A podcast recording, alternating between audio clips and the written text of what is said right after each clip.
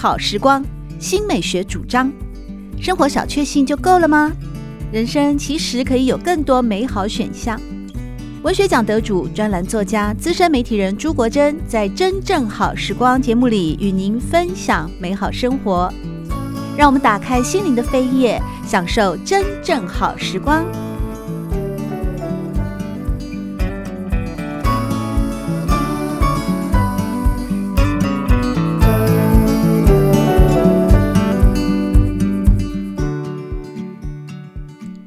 听众朋友们好，欢迎您来到真正好时光的节目当中。在今天呢，我们邀请到的是成功大学气管系副教授蔡慧婷老师，要和大家分享的这两本书呢，其实呢，呃，也都对我们不管是面临疫情的当下，或者是说对于一个趋势的一种探望啊，都非常有帮助。特别是他这两本书，其实也是衍生自上一次蔡慧婷老师和大家分享了疫后大未来之后的一个衍生阅读啊，那分别是危机时代以及洞见趋势啊。让我们先很高兴的能够在今天的节目当中再度的邀请到蔡慧婷老师，蔡老师您好，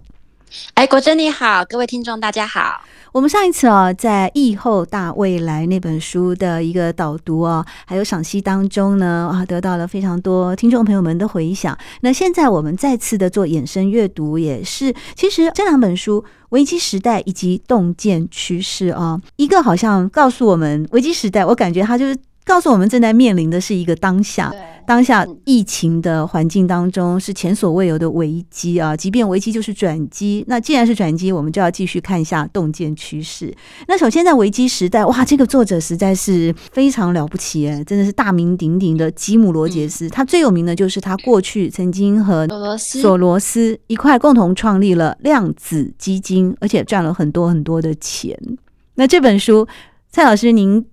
会向您的学生推荐吗？那您要怎么样跟我们听众朋友们先来分享一下这本书？嗯、好，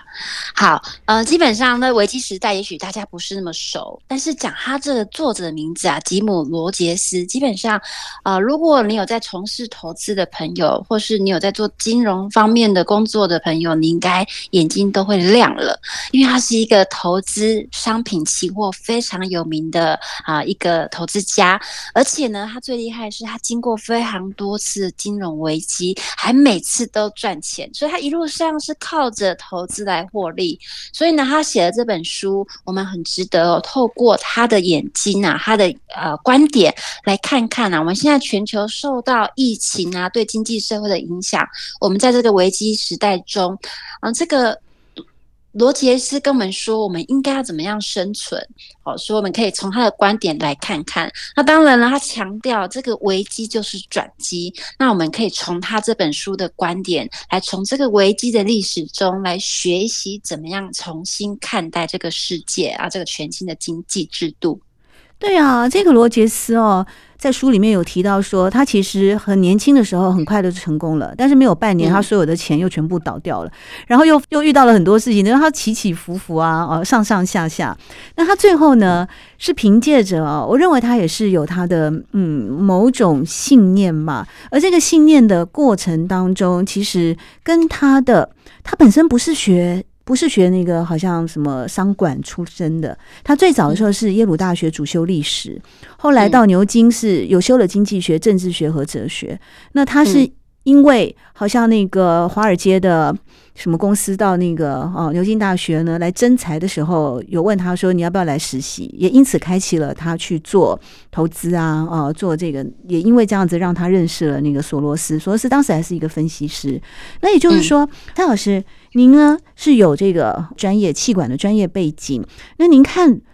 吉姆罗杰斯这样的一个传奇投资家，他等于说是那个文学院出身的，那他跨界到了一个嗯金融游戏的这个战场当中，还能够这么成功，你觉得他最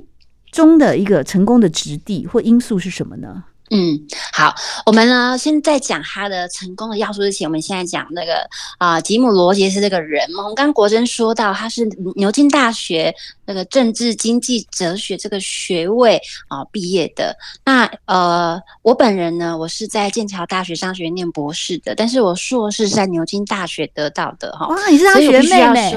学妹。所以呢，我必须要说，我们在牛津啊，千万不要以为博士学位很值钱，在牛津最值钱。前的是 on 的，就是这个本科大学学位，而所有大学学科学位里面呢，哪一个科系最值钱？就好像比如说我们台大的文法商组，比如说我们我们商管的话，第一名分数最高的国企。国际系嘛，所以我们会说它最值钱。那在牛津大学，整个它是偏社会科学的一个大学，所有的科系里面最值钱的就是 PPE，好，就是说一定是最棒、最聪明的人，他才会进这个科系。那这个科系就是刚国珍讲的，有哲学、经济、政治，就三个 P，英文连在呃连连在一起的哦，两个英文 P 连在一起，还有一个 E 经济这样子，哦，就是 philosophy、politics 还有 economy，所以基本上能够。念到 PPE 的人呢，他基本上是牛津大学中的精英中的精英，所以我们从这个哦可以了解罗杰斯他是多么厉害。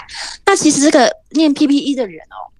因为大家没念过牛津大学，所以不知道 PPE 有多厉害。那如果你念过牛津大学，知道 PPE 是一个很厉害的一个学位。比如说前一阵子哦，有一个杜拜王妃，然后跑到英国，然后说要离婚。这个王妃也是很聪明，她就是这个 PPE 毕业的。那像大陆以前一个薄熙来，有没有很有名的一个商务部长？他的儿子薄瓜瓜也是 PPE，就是 PPE 这个毕业的东方西方的名人非常多，所以必须跟大家讲哦，基本上你要是 PPE 毕业的，我们。不管你的政治背景、社会背景、呃，种族背景是什么，基本上你的脑。脑脑子啊，那脑袋瓜可是一级棒哦，所以基本上听到罗杰斯是 PPE 毕业的哦，老师这边 都已经要立正站好了，非常的非常佩服他哦。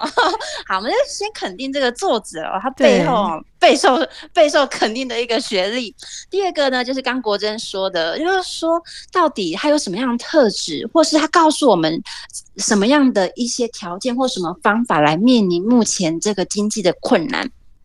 那因为作者是在呃，这罗杰斯在这个低利率的背景之下，他提到了有些问题，就像美国政府啊，就大量举债，然后其实有很多潜藏的债务危机，就在留子孙，所以也许在很快的未来哦，会比二零零八年金融海啸会造成更严重的问题。所以我们该怎么样从过去的失败中找出经验，然后怎么样去采取行动？那罗杰斯呢，他在这本书《危机时代》他。建议的一些方法，首先第一个，他说我们要先找出现况，哦，先抬起头看看左右，目前到底发生了什么事情。第二个，他毕竟是投资啊高手。所以他说，你要投资自己熟悉的领域。所以呢，如果跟你说某一只股票很好很好，但是你从来没听过，或是你不知道那企业在做什么产品的，你千万不要买。哦，你只投资你熟的东西。第三个，你这个企业哦手上要有足够的现金，提升流动性。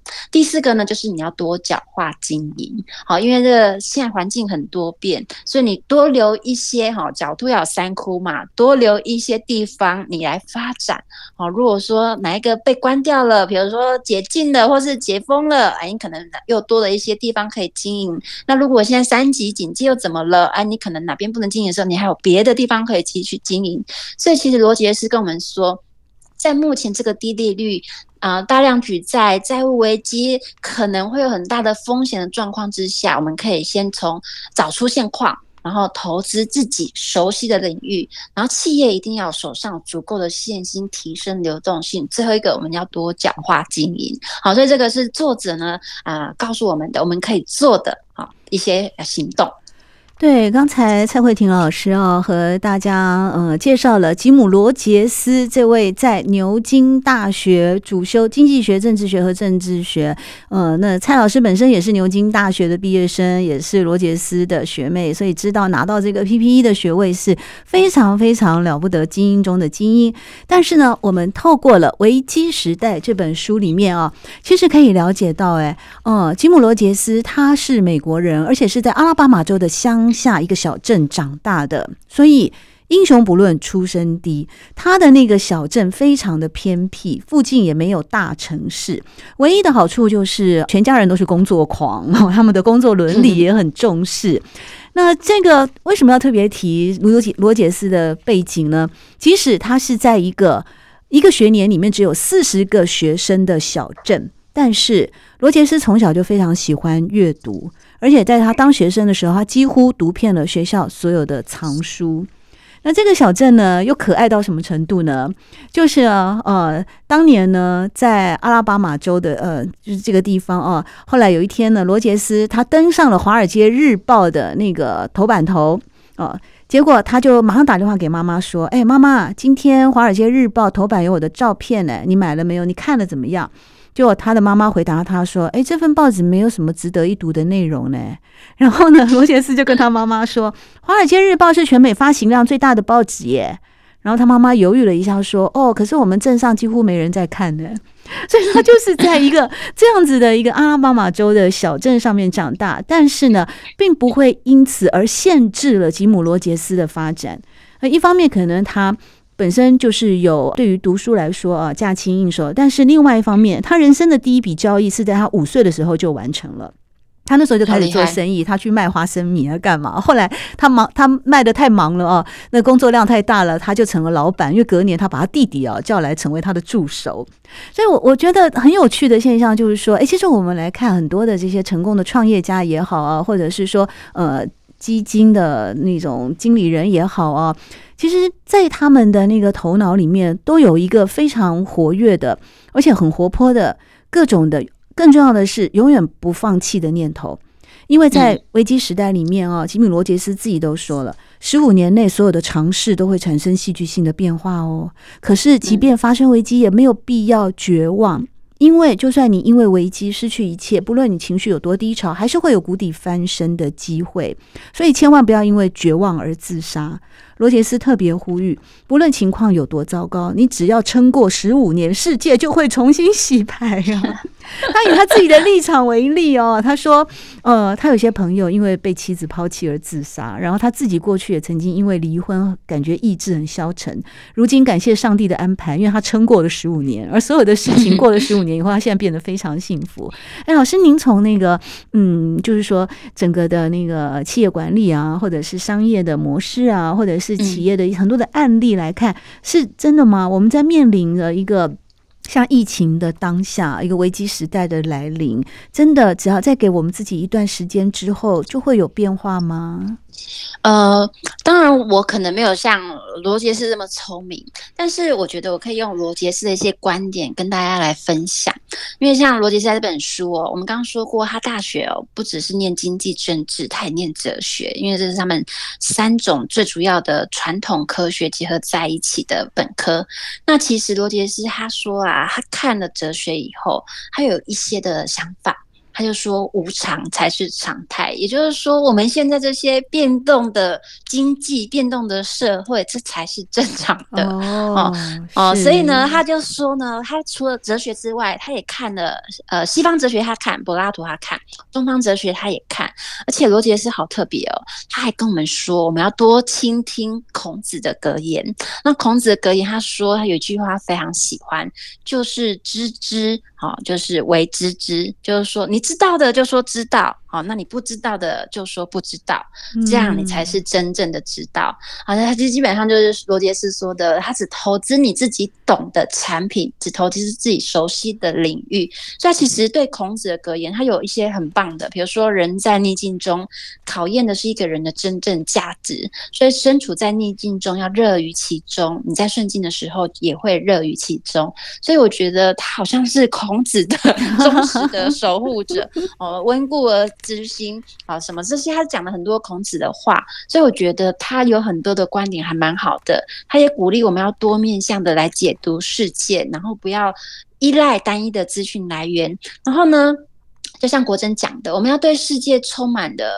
呃热情和期望。再怎么糟的状况，撑一下，几年过去就过去了。所以要有一个想看世界的强烈渴望。嗯、而且呢，虽然罗杰斯是一个投资专家，但是他说，比起经营学，他觉得历史或是哲学是对人生更有用的。所以，我们其实呢，可以从他的一些书里面的，也许是哲学的话，哦，对我们的人生、对投资、对人生的各方面、生活的各个层面，都会有不同的醒思。我觉得这是一个蛮好的一本书哈，帮我们去想我们没有想过的问题。是在今天真正好时光的节目当中，我们邀请到的是成功大学企管系副教授蔡慧婷老师，和大家分享的这本书呢是《危机时代》，作者是传奇投资家吉姆·罗杰斯。在这本书里面呢，哎，罗杰斯也有告诉大家，嗯。如何理财耶？他说呢，不正确的理财，人生会毁灭。哎，蔡老师，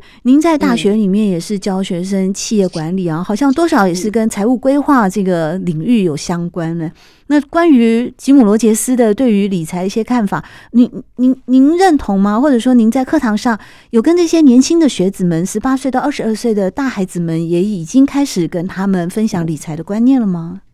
嗯，当然，对大学生来说，分享理财的观念是有一点比较难，是因为他们现在手上还没有什么多余的资金。但是，我觉得可以跟他们分享的是，怎么样去正确做企业管理、企业经营这个观念。哦，这个观念性要有，就是说，尤其呃，罗杰斯也是一样去强调，就是我们要看企业的资产负债表。而且呢，像啊，罗杰斯说他不太。借大笔钱的，如果借了，也会想办法要赶快还。就是他很重视这个资产负债，哦，不去。借超乎自己能力的这个钱。那第二个呢，他的观点就是，或是我们常常在分享给学生的观点，就是你要不断去发掘投资机会的方法。然后像罗杰斯有说，其实哈，你失败没有关系，我们不要害怕失败，人生就是要失败。但是你失败四十次也没有关系，只要是有三次 成功就好了。好，所以他就说，历经四十次的失败没有关系，我们只要获取三次成功就可以了。好，所以呢，投资圈常说。其实哦，你要投资的比别人好，没有什么要诀，你就是稳扎稳打，尽量的减少损失，你就很容易获取成功了。好，所以这可能是我们要跟大家分享的一个方法，也是罗杰斯跟我们大家分享的。其实投资哈，大家哈不要以为他投资奇才，它其实也是土法炼钢，就是我们就是稳扎稳打，减少损失，其实你就会获取比别人更多的成功机会。对呀、啊，而且还应该要广泛的收集资料吧？哦，就不能只听信人家跟你报名牌啊什么的。常常那些名牌的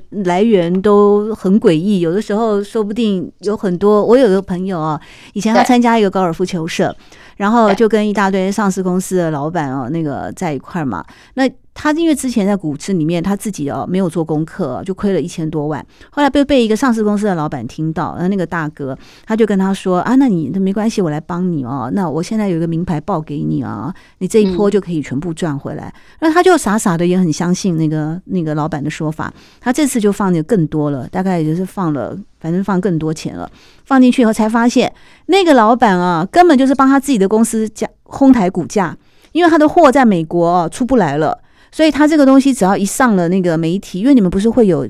一个那个什么公开什么什么的资讯观测站，对，就类似这样哦，什么状况都要跟股都要跟投资人那个让他们了解嘛。所以他就故意之前啊，就是靠这些人买，找他的朋友来买，把股价抬高以后，他自己先脱手，他自己卖。他自己卖了以后，那你货出不来，消息一出来，就股价就狂跌。所以我那个朋友后来又赔了一屁股，他就再也不相信，他就是再也不相信这些大老板，再也不相信高尔夫球社的朋友 跟他报的名牌了。所以我的意思就是说，还是我觉得这个大概跟吉姆罗杰斯的看法应该是异曲同工哦，就是你要相信自己的判断嘛，你要培养自己独立的思辨能力，那你还要广泛的收集资料，你不能只听一个人跑来跟你讲啊，然后那你不能随波。逐流，就大家都说什么你就跟着去，那些都不对的。但是很重要的是，在危机时代里面，吉姆罗杰斯也跟大家提到说：“哎，你除了管理之外，你更应该学习的事情。”哎，他以他自己的两个女儿的生活为例，他认为他的女儿花太多的时间在错误的事情，因为他认为，与其学企业管理，不如多学习哲学、历史和数学。当当，哎，蔡老师啊，我觉得吉姆罗杰斯来打脸了，是吗？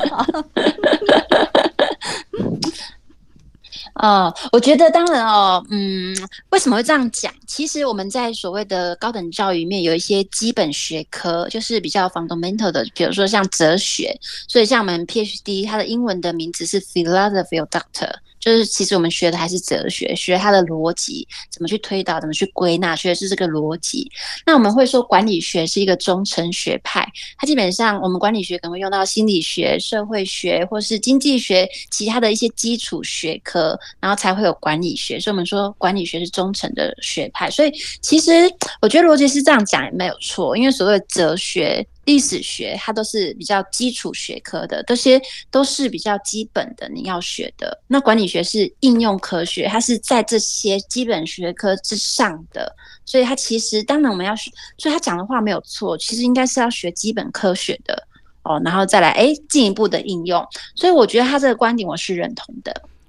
好，那我们现在呢？呃，跟着吉姆罗杰斯一起度过了危机时代。哈，假设我们现在的 因为疫情啊，整个的确实我们现在所处的环境，呃，会有很多的不确定性以及很多的变动性。那在前一次的节目当中呢，我们邀请到成大气管系副教授蔡慧婷老师呢，其实和大家分享过了一部一本非常值得也推荐大家看的《疫后大未来》啊，这本书呃。整理了最新的疫情啊，是美国纽约大学行销学教授史考特盖洛威的作品。他不但整理了疫情，同时也帮我们分析了在疫情之后的未来，我们要如何的面对。那刚才呢，跟大家一块儿分享的这本传奇投资家吉姆罗杰斯的危机时代，也帮助我们呢更加认清楚现在所处的环境。好，我们现在来啊前瞻一下，我们来看一看洞见趋势。这是由趋势大师罗希特巴加瓦哦，他们团队十年的研究结晶啊，那也不断是《华尔街日报》的排行榜畅销书《洞见趋势》。哎，《洞见趋势》这本书的作者，他也是一个很成功的创业家哦。那后来呢，也是在乔治城大学里面担任行销与塑造品牌故事课程的兼任教授。那这些那么那么优秀的呃投资成功的企业。创业家、创业人，呃，本身又在学养又好，又在大学教书，现在又给我们带来了一个洞见趋势。那关于这个洞见的部分哦，我相信蔡老师您在企业管理的课程当中，一定也经常带领学生们去认识大未来、认识大加速、认识大趋势。那这本洞见趋势，它主要是要告诉我们读者哪一些呃更重要的讯息呢？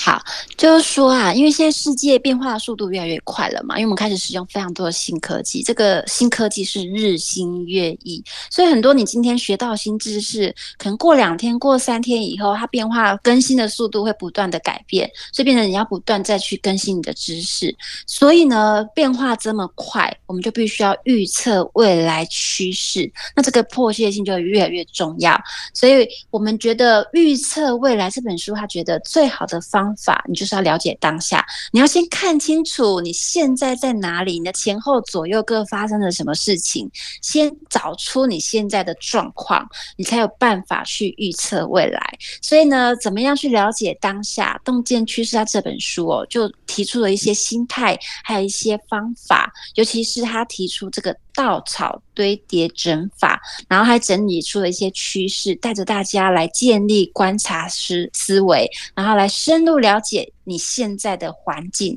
然后你才能够预测未来。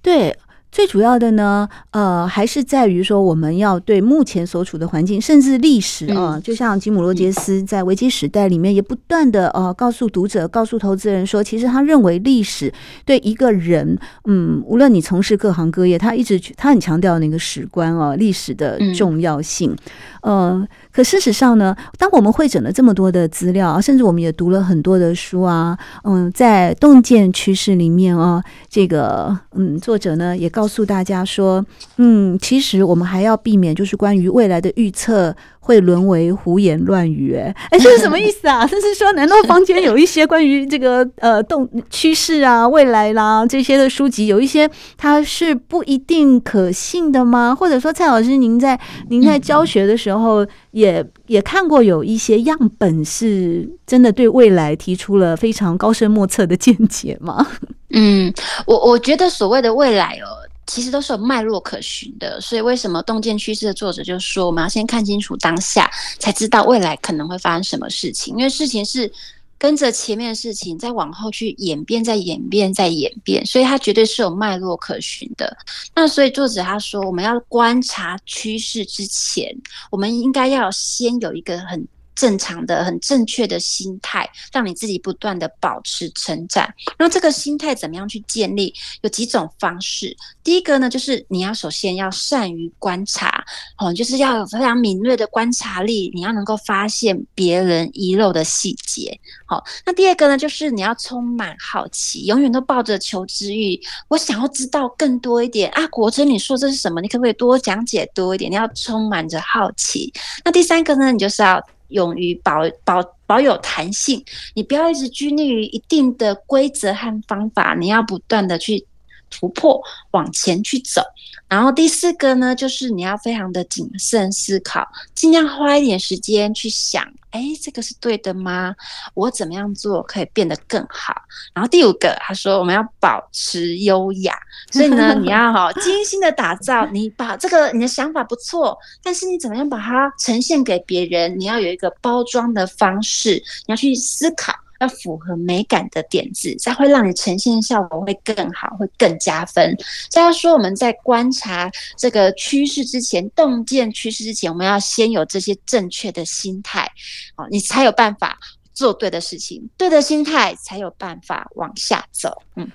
对，在这本《洞见趋势》当中呢，嗯，这位成功的创业家哦。巴加瓦他也告诉我们说：“哇，这个十大洞见趋势是有步骤的，而且是有非常多的面向，包括像刚才陈大企管系副教授蔡慧婷老师呢和大家呃所分析的那几点。其中，我对一个有一个部分我就非常感到有兴趣，因为这个部分可能跟。”我国珍，我是文科生哈，我我是呃写小说，我是作家，所以我很多的文章的出发点哦，或者我所思考的，大部分都是跟人性有关了哦，呃，也就是说人的七情六欲吧，哦，更白话一点哦，小说不就是讲这些吗？讲一些人情世故啊，七情六欲啊，所以在洞见趋势里面呢，哎，这个巴加瓦他有一个篇章，就是在讲人性化的体验。厌倦科技使我们与他人疏离，人们开始寻求实体、真实且不完美的体验。无独有偶的啊，呃，我记得我第一次邀请蔡慧婷老师来和大家分享的那本书呢，是《疫后大未来》。《疫后大未来》的作者凯盖洛维教授呢，他曾经有一本书叫《四骑士主宰的未来》，他在那本书里面有推演啊，后来还自己。做了一个 T 演算法，这个 T 演算法就是对一些关键特质提供定义。那那个 T 代表的是 trillion，是兆啊，也就是如何让一个公司有机会达成数兆美元市值的一些特征。那根据那个盖洛威教授呢，他的这本啊四骑士主宰的未来里面的 T 演算法有八个要素，其中第一个要素就是诉诸人性本能。所以说这些成功的创业家啊，哦，这些学养俱佳的。呃，不要说官啊，产学产学均优的 这些这些畅销书作者，哎，其实他们最终还是回到了一个人性的体验跟观察吗？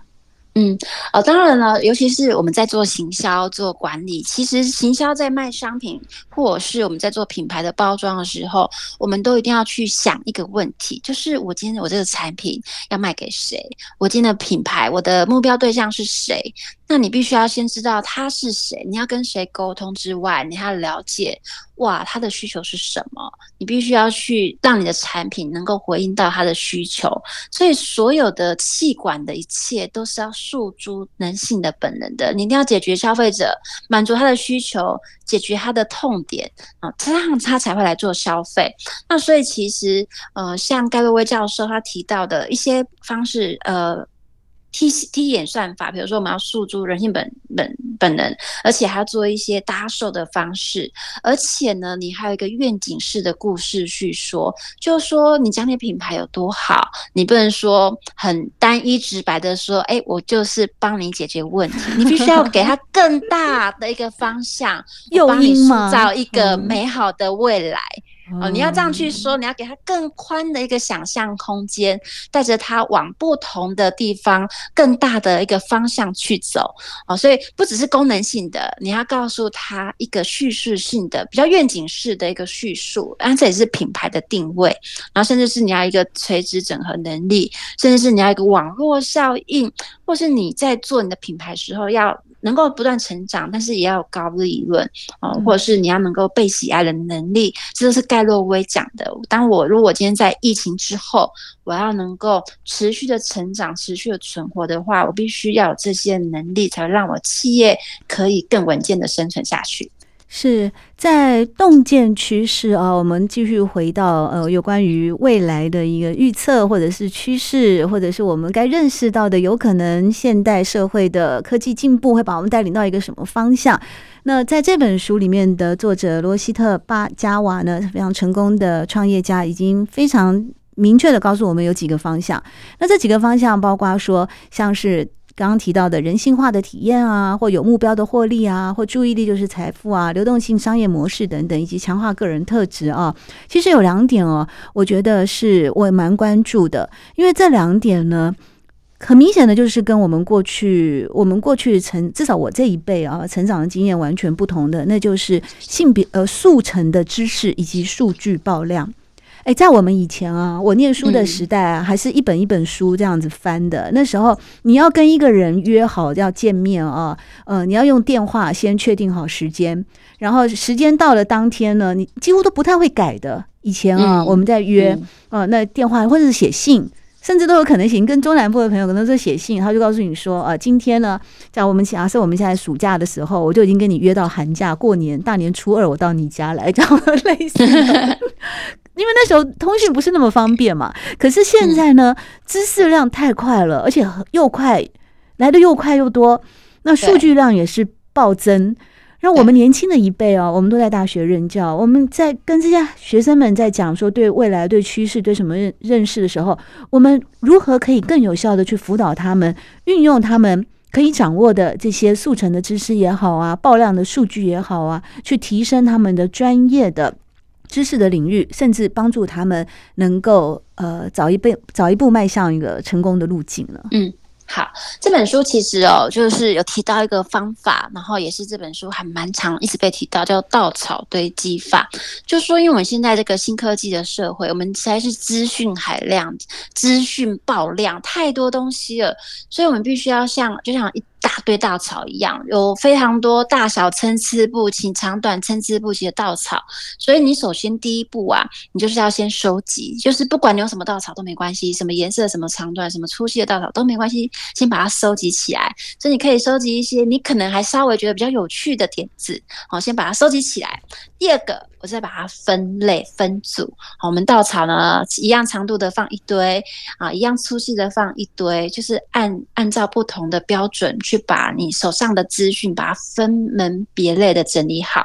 第三个提升，你就是找出范围，辨识出范围更广的主题啊，我可能。等一下哈，会用到稻草是比较长一点的，所以跟长一点相关的稻草，我把它哎来把它标出来。那第四个就是命名，哇，这些长的稻草，我要给它取一个有名的啊，比较有趣的名字，或是比较优雅的名字，把它命名出来。最后第五个呢，就是验证，然后就是不带偏见的确认哦。所以用这几种的模式。好，来做所谓的稻草堆叠整理法、汇整法，来整理的海量资料。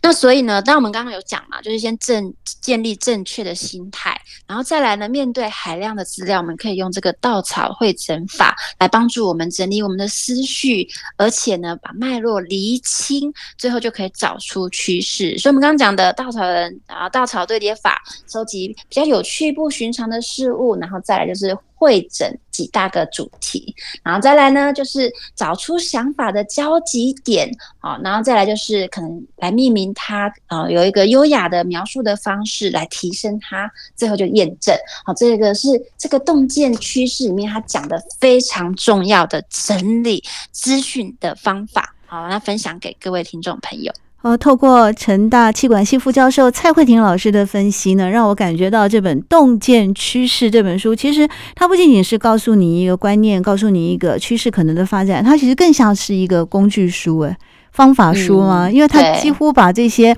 我们如何一步一步的从了解当下。到洞见趋势的过程，可以使用的一些策略，甚至一些非常实际的方法，都清清楚楚的写到了《洞见趋势》这本书里面。嗯，继疫后大未来盖洛威教授的那本书之后呢，我们衍生阅读到了吉姆罗杰斯的《危机时代》，以及最后提供大家一个可行有效的实际。可以就操作的方向以及方法的洞见趋势三本书，非常感谢成大气管系副教授蔡慧婷老师呢，为大家做了很深入又精彩的剖析。谢谢蔡老师，谢谢。